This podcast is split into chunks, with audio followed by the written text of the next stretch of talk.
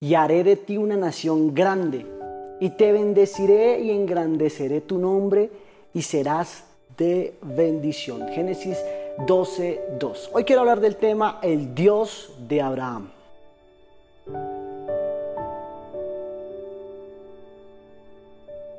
Abraham es el mejor ejemplo de excelencia de lo que debe de ser un hombre de fe.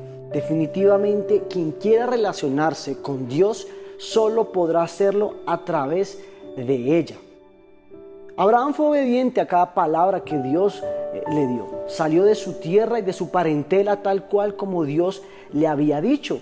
¿Sabe? Él esperó el cumplimiento de la promesa de Dios, sin afanarse el tiempo. Aunque tenía circunstancias eh, adversas, Abraham fue obediente. Sin importar cualquiera que sea tu circunstancia, definitivamente el camino que te conducirá a vivir una fe, una vida llena de fe y de plenitud en Cristo se llama obediencia.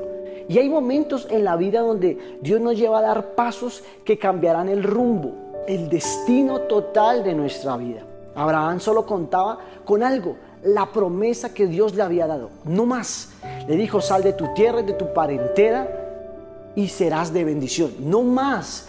No tenía nada más, solo la promesa.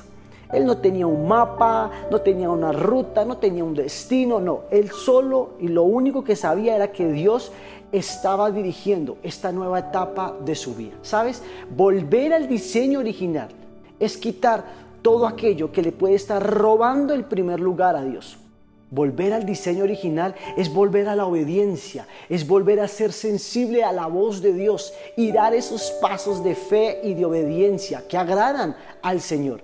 Volver al diseño original es volver a ser sensible a la voz del Espíritu Santo, pero también ser sensible, obediente, sujeto a la voz de tu pastor, de tu líder. Dios le dijo, sal de tu tierra y de tu parentela. Se se fue, salió solo tenía la promesa de Dios. ¿Sabe? Una vez conocieron a Dios, no volvieron sus miradas atrás en la vida de Abraham. Se mantuvieron aferrados a la promesa como a su mayor ancla de salvación. Sabes, si Dios ya te dio una promesa, ya lo tienes todo. El que tiene una palabra, lo tiene todo.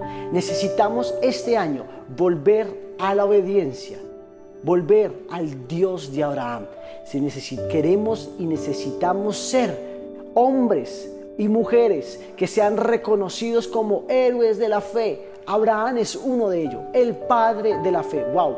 Tremendo ser hombres que, que han marcado en la historia de, de la vida cristiana como Abraham, como el hombre de la fe el hombre que obedeció a Dios sin importar las circunstancias, el hombre que no razonó, el hombre que simplemente fue sensible a la, voz de Dios y creyó en su promesa, en su palabra y lo demás es historia. ¿Qué tal si oramos? Padre, te damos gracias hoy, en este día.